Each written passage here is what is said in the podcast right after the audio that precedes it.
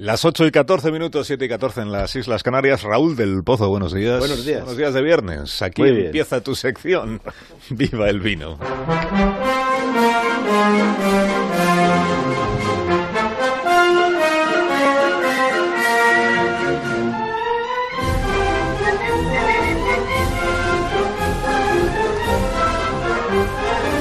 Cuando tú quieras, maestro. El Mediterráneo, por donde suele navegar el, eh, errabundo Ulises, muge como una ternera. Parece sonreír y respirar, pero lo ha dicho el Papa Francisco. El Mediterráneo es una tumba. Cada día mueren tantas personas como en un campo de exterminio, entre la indiferencia del balne- el balneario que es Europa. De pronto un grito ha sonado en el mundo entero, el que ha dado Pedro Sánchez a un continente asediado por racistas. El presidente ha abierto los brazos y los puertos al Acuarios.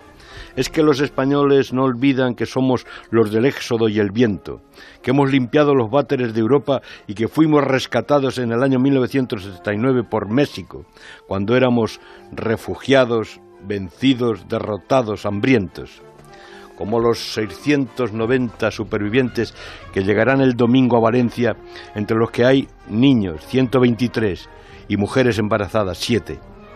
Por fin los náufragos han podido lavarse los dientes y ducharse. Es emocionante ver a los niños desamparados sonriendo desde la bota y saludando al mapa de España. No sé qué harán con ellos porque hay mucha demagogia. Quizá los metan en campos de concentración, pero de momento el gesto ha conmovido a Europa.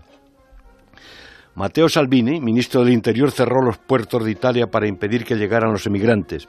El otro día Salvini iba en un autobús del aeropuerto de Roma y los pasajeros, como los de la Resistencia, cantaron Bella Ciao, Bella Ciao.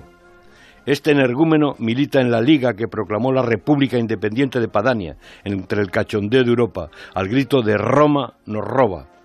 Se retrata con las esteladas y apoya a los independentistas catalanes. Los franceses han calificado sus actos y sus palabras de repugnantes.